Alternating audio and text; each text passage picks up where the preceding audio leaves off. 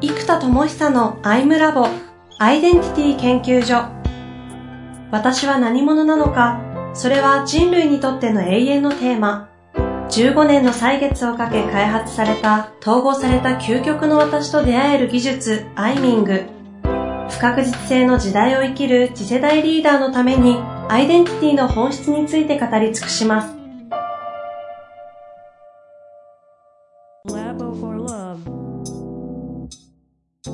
こんにちは、遠藤和樹です。生田智久のアイムラボアイデンティティ研究所。生田さんよろしくお願いいたします。はい、よろしくお願いします。さあ、ということで、え前、前回から2回にわたって、実際にメンタロイドが世の中にリリースされた、このサービスの全容のイメージをね、もう全体像を一個一個語っていただいている3回目になるんですけれども、1回目はメンタロイドくんが、あの、誕生した時に何ができるのかっていうね、話を自動生成、問いをしていただくだけで、組織開発のアウトプットだったり、なんだその LP がその自動生成でできちゃうみたいな話から、今度は人しかできない、ワンオンワンでの介在じゃないとできないところにどういうふうにこう、接続していくのかという話をしてきました。まあ、ちょっと細かいところは前前回のね、話とか前々回をぜひ聞いていただきたいんですが、ここから今度は、ワンオンワン、人が介在する世界からメタバースの世界という回に今日は行きたいと思うんですけども、これどういうことなんですかね？えっと、まずこの人の成長に必要なものっていうのを考えていった時にこのそれぞれの役割の切り分けがあるんですよ。でまずまず物事を理解しないとできないじゃないですか。うんうん、だから今までは書籍や動画でインプットして理解をしようとしたんだが理解というのはインプットと問答によって自分で腑に落とさないと理解できませんと。でもここまでをメンタロイドができるようになったんですよ。うんうん、ここが人類が初めてここまで理解まで DX できた。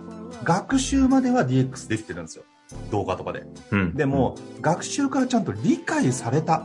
自分ごとの落とし込まれた自分のワークシートが自分の言葉で埋まったっていうところまでできるので、ですね、メンタルードがもたらすのが理解なんですよ。逆に言うと理解について必要だった研修とかワンオンワンの、えっと、ベース部分に関しては、十分メンタル度が大体できますと。そうするとここが難しいので、ここがまず破格で誰もができます。で、今度、人のワンオンワンによって、理解はメンタルで十分できます、ロジック。うんうん、でも、腹の底からっていうエネルギーや、エネルギーの解放や、魂レベルの共鳴っていう、人と人とからできるこのエネルギーの解放なんですよね。うんうんうんうん結局みんな自己抑制して生きてるじゃないですか、ね、社会的動物なんで、うん、社会的動物だからね外で自分自分勝手に自己解放したらやばい人じゃないですか、うん、なのでどうしても人間っていうのは社会に馴染むために社会の中で生きるために当然その法律も含めて一定レベル自己を抑制しなきゃいけないわけですよ。はいはいはい、確かに。なので、人というのは基本的に自己抑制して社会に溶け込んでいますと。で、自己解放できないんですよ。だから逆に言うと。なのでこの自己解放を対人で傾聴力とかその知識経験がある人が受け止めてくれる。なのでここで1対1の人だからこその解放ができるじゃないですか。ああ確かに。でそう理解はメンタロイド解放はワンオンワン。解放ね。はい。でこれ1対多だと5人いた時に5人の誰か1人でももしかすると違和感を持たれる発言ってできないんですよ。確かにでも1対1だと、あ、この人大丈夫だなっていう、いや、ここだけの話、実はっていうのが、1対1だからできるんですよ。うん。うん、1対2でもちょっと怪しくなってきますよ。いや、そうですね。だからここは人と人のワンオンワンだから解放できますと。うん。で、今度メタバースに入っていくんですけど、まずはメタバースのライブで動画とかでライブのセッションができますと。で、ライブの価値っていうのは体感にあるんですよ。体感。確かに。なので、理解、例えば、じゃあ内面ってこうなってますよって理解に関してはメンタルで十分できるんですよ。で、ワンオンワンを頼めばそこで解放もできるんですが、ワンオンワンってちょっとコストが上がっちゃうじゃないですか、対人間だから。はいはいはい。でも、体感しようと思ったらライブで、じゃあ皆さんこうやってみましょう。今どう感じましたかっていうふうに、ライブでやるとワークショップをちゃんとみんなやってくれるんですよ。でも動画だとワークショップの問いかけめんどくさいからスキップしちゃうんですよ、みんな。確かに。確かに。ライブの体感ワークって飛ばすわ。あの、録画ですね、動画。うんうん。ストレージのライブじゃないや。そう、飛ばしね。飛ばしちゃうんですよ。飛ばす飛ばす。だから本を買ってワークシートが入ってる中のワークシートって埋めなくないですか？埋めない。ワークシート飛ばして理論を読んでっちゃうんですよ。なんか手に入ったなぐらいの、あの、損得メリットを感じますけど、実際やらないですね。そうなんですよ。で、じゃあ瞑想法やってみましょうってやって、1、2回やったら、うん、こんな感じかなって なるな終る。わっちゃうんですよ。なる。でもそれってじゃあ野球の本読んでこんな感じかなって2回すぶって分かったつもりになってるだけじゃないですか。確かに。だからシビアな言い方をするとそうですね。体感がないんですよ。ああ。なので、ライブで体感まで作れます。うんうん。で、そうすると理解して解放したエネルギーを体感によってちゃんと収めていったり、マネージメントできます。うんうんうん。で、最後何が必要かっていうと、えっと、人と人とが一生懸命やりきる、遂行したいんですよ、遂行。で、物事を遂行するときに一人じゃむずいんですよ、やっぱり人間って。はいはいはい。だから例えばマラソン大会とかってみんなが42.195キロ走ろうぜってなってるから、みんなそれを遂行しようと思っても死ぬ気で頑張るじゃないですか。うんうん。でもやっぱり一人だと諦めやすいと思うんですよ。確かにそうです筋ね。トレもそうで、トレーナーがつくと、あと1回って言われてなんかもう、もう本当に、あの、ワークアウトするまでやらされるじゃないですか。うんうんうん。でもあれやっぱり自分でやった時そこまで追い込めないですよね、やっぱり。おっしゃる通りですね。だからやっぱりこの遂行、物事をやりきるっていう時に、人のエネエネルギーがやっぱり大事なんですよ。うんうん。例えば何かの大会がありますと。で、大会があったらテニスでもゲームでも何でもいいんですけど、その大会に向けてライバルがいて、で、観客がいて、主催者がいて、なんかその道のプロが審査員いてとかなってくると、人に見られるとか、人と戦うとか、いい意味で。で、えー人から評価されるっていう、人との環境だからその大会に向けてみんなむちゃむちゃ頑張れるんですよ。あこれが誰にも見られない大会だったら、オリンピック観客ゼロで、ライバルとだけやって終わりって、まあ、今回そうだったんですけど、はいはいはいはいやっぱ盛り上がりづらいじゃないですあ。か。そうですね。熱狂が生まれなかったのはね、そういうとこありますもんね。そう。ここはもうみんな納得ですよね。そう。だから実は、理解して解放して体感して分かったとしても、やりきらないことって現実変わんないですよ。はあ、はあはで、やりきるときに何が必要かっていうと、コミュニティなんですよ。あ、あ、なるほど。メタバース体感で終わると思ってたけど、そっちですね。そうです。遂行のための。だからライブで体感なんですけど、もう一個はメタバースの価値ってのはコミュニティなんですよ。あ人と人との、えっと、チャレンジ空間みたいなものが必要で、あ。はいはい。だからライズアップなんかも実は、あれってチャレンジ経験、チャレンジ UX を買ってるんですよ。2ヶ月本気でやりきるぞっていう、この挑戦ゾーンに入ってる時って、人って気持ちいいじゃないですか。うんうんうん。で、みんななかなか入りづらいんですよ。だから、挑戦ゾーンに入れてくれるサービスなんですよ。あのゾーンを買ってるから、クレームも起きず、あの金額が取れるのは、本当そうですね。そうです。だから、この人ってチャレンジゾーンに入ってたいんだけど、なかなか入れない。から、えっと、今回メタバースで新たな定義をしたんですよ。これって何なんだと。で、そうするとまずライブで体験があって、コミュニティでやりきる場ができるじゃないですか。じゃあそれを強烈にしたプロダクトアイデンティティって何なんだって考えたときに、実はメタバースは僕オンラインスクールだと思ったんですね。だから今まで学園都市って言ってたじゃないですか。うんうん。なので、オンラインのメタバース学園都市なんだって言ってたんですけど、実は学園都市ってなっちゃうと、学校ってちょっと生と同で言うと、性のイメージがあるじゃないですか。確かにありますね。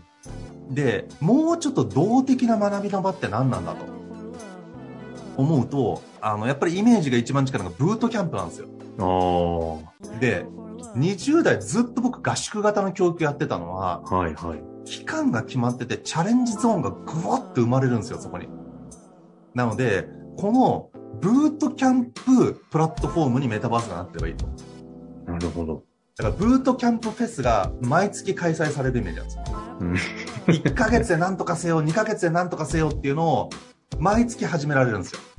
ああ、コンセプトベースのもうフェスティバル前、365日フェスティバルが行われてるそプラッう。トフォーム。そう。だから例えば1ヶ月で文字をうまくせよっていうキャンプが毎月開催されてるとか、あ2ヶ月でダイエットせよみたいなのが毎月開催されるんですよ。はいはいでそうすると月末に来月何挑戦するかなと思っていや今回体かなとかいや今回頭かなとかじゃあ論理思考を1ヶ月で極めろみたいな講座があってそこに食らいついていくんですよ。なるほどね。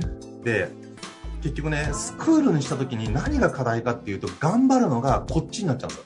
提供者側が頑張るんですよカスタマーサクセスの。確かに一番頑張ってるのは先生ですもんね。そう。だからスクール側が頑張っちゃうからプロミスをして8割の人ができるようにしたいと思ってこっちができるだけ8割の人ができるようにお膳立てしたりベルトコンベヤー作ったりして頑張るのがスクール側なんですよ先生側なんですよ結局主体性を生まず依存を生むのもそこにありそうですよね。そうで頑張る人が一番育つじゃないですかはいはい。つまり先生とかスクールの技術がどんどん上がっちゃって受講生はすごいものに乗っかっちゃったらできちゃったからつまり車という移動手段を持った人類はその車という移動手段がない時代よりも体が退化しますよね。うんうんだって車に乗りゃいいんだから。うん。つまり乗り物を素晴らしくしちゃうんですよ。学校という乗り物プログラムという乗り物を素晴らしくしちゃうので実は受講生の足腰がどんどん弱くなっちゃうんですよ。あでこれを改善するのは実は8割の人が成功するようにこれを作りましたよどうぞ乗っかってくださいじゃないんですよ。逆です。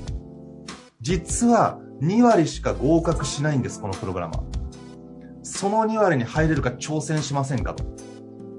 これやったからといって本当に現実でやりきる人ってのは1割しかいませんと。あ。できればみんながやってほしいと思って作ってますけどでもやるのってたった1割なんです。でも逆に言うと1割の人はちゃんと成功して結果が出てます。1割に入るか9割に入るかは皆さんの挑戦次第です。1ヶ月で丸々できるのかブートキャンプじゃん。そうチャレンジ企画。ブートキャンプだ。でこれがね、はいあのハウステンボスになんかゲームがあってはいなんか突破率1%みたいな鬼ゲームがあるんですよほうほ突破。率1%が誰もクリアできないんですようんうんうん。でもだからやりたいんですよあつまりチャレンジ企画になってるんですよあ。はいはい。へえそんな1%しかせできないことに挑戦するから面白い。で、やったら確かにガチむずくってあれ子供ができるもんじゃないですよ。大人がやっても全然クリアできないですよ。へえ。運の要素もすごい入っちゃうんで。そ、そんなゲームがあるんですか？あるんですよ。なんか恐竜のやつが。恐竜ハンティングみたいなのがあるんですけど。残念ながら買収されちゃいましたけどね。そうそうそうそう。ね、あれは、いや、あれちょっと話飛びますけど、あれ横米軍基地があるんですよ。ハウステンボスって。いいんすかね？ねえ、だってて買うの、ね中国資本で米軍基地の隣じゃないですか。だってぶっちゃけ建物の中にミサイル配置してもバレないじゃないですかみたいな。米軍基地の真横に中国資本のあのどでかい、しかも、なんなら、ちょっと言い方だけど、スパイを潜ませること十分できるじゃないですかい。やーそうね、その話も思います丈夫よ。なのかなと思いますけど、ちょっと話が飛んじゃうから戻って そうですね。あのアイデンティティもね、一応戻しましょう。そうそうそう。まあ、ということで、あの、その、チャレンジ空間なので、実は今までも、アイダモンっていうプログラムとかを、スクールっぽくやっちゃったんですよ。確かにそうでしたね。自己統合のプそもそログラムもアイミですよって。ン、んアイミングスクールって名前つけてた時期ありますもんね。そうです。だから、自己統合のプログラムを学べますよってやっちゃったんですよ。あじゃないんですよ。自己統合できるかと。で、これをやっても挑戦しても2ヶ月でできる人なんてのは1割もいないと。あ。はいはい。でもやり方を教えるから、その挑戦をしてたった2ヶ月で自己決定できるか。ど真ん中の自己決定ができるのかチャレンジ。前回は生田さんっぽいですね。そう、前回は50人中17人が自己決定できました、みたいな。で、他の人はフォローしてやってますが、結局決めるのは自分自身だから、自分の自己決定の軸を形成するのはこっちはできないと。だから予備校も一緒じゃないですか。ね、東大入れるのかってチャレンジじゃないですか。うんうん。で、こっち入れてあげられないから、裏口入学とかないから。だから結局頑張るのは本人なのに、どうしてもスクールとか教える側が努力しちゃって、できる限りカスタマーサクセスしようとして、こっちが提供しすぎるから依存しちゃうんですよ。だからチャレンジ企画なんだと。で、人はチャレンジゾーンに入りたいんだと。いうことに改めて気づいて、ブートキャンプ型にすると、1ヶ月2ヶ月の集中プログラムがいっぱいあって、はいはい。ちょっとワクワクするじゃないですか、集中プログラムって。うんうんうんうん。ワクワクと緊張とドキドキとね、いろんな。道場に入門する時のような緊張感ありますよね。そう。だからその感じがみんな欲しいので、うん。なんか、すごいスクールで、わあ、先生のコンテンツすごいってなんかこう、感動してもらってもあんま意味がないなと思っていて、感動主役は自分だと。そう。自分が熱くなって結果を出して、自分が出した結果と自分の可能性が開かれた時に感動してほしいわけですよ。俺できたって。でも先生のコンテンツすごいで感動されちゃうと、で、そこで、まあ手前味噌だけど僕のコンテンツ、そこで感動が起きちゃうんですよ、逆に。ああ、確かにね。それで、それを知った感動が大きすぎて、終わっちゃう可能性があるので、終わるし、またリピートしてずっと聞きに来るだけみたいなね。それは、なんでしょう、武器を、武器って表現も最近あれだけども、武器を手に入れるだけじゃないですか。確かこのダンベル1日100回やったら筋肉つくんですね。そうです。あ、ダンベルすごいって終わっちゃうと、えそれ、だから1日100回だって筋肉つかないからみたいな。そこまでやってもらうってことは、筋肉がついてボディビル大会で優勝して感動してもらわないと。確かにね、インフォマーシャルで間違って健康、健康グッズ買買いまくっちゃうのと同じ構図になっちゃいますね。使わないと健康なんないよっていう。だからここはチャレンジ企画なんですよ。チャレンジするための道具として健康グッズがあるといいですよね、と。だからやっぱライザップはこれが上手なんですよ。うーん。うん、まさにブートキャンプを打ってたわけですね。そうです。まあ、ということで、これまでね、メメンタロイドからのその101の移行、そしてメメタバースというのが、その体、ライブとしては体感を、そしてコミュニティは遂行を、これをメタバースで言うと一言で言うならブートキャンプなんだという話をね、していただいて、世の中のスクールが8割を合格させるのに対して、下手したら1割できるかどうかの遂行チャレンジをしようというのが、生田さんが今回用意しているメタバースって聞くとめちゃくちゃ怖いメタバースですね。そうです。でもゲームってそうじゃないですか。いや、確かにね。確かにそうかも。いきなりお前勇者だって言われて魔王を倒せるのかって言われて、倒しに行かなきゃいけないストーリーじゃないですか、ロールプレインゲーム。確かに確かに。うん。ね最後までね、ゴールしない人たちいっぱいいますもんね。え。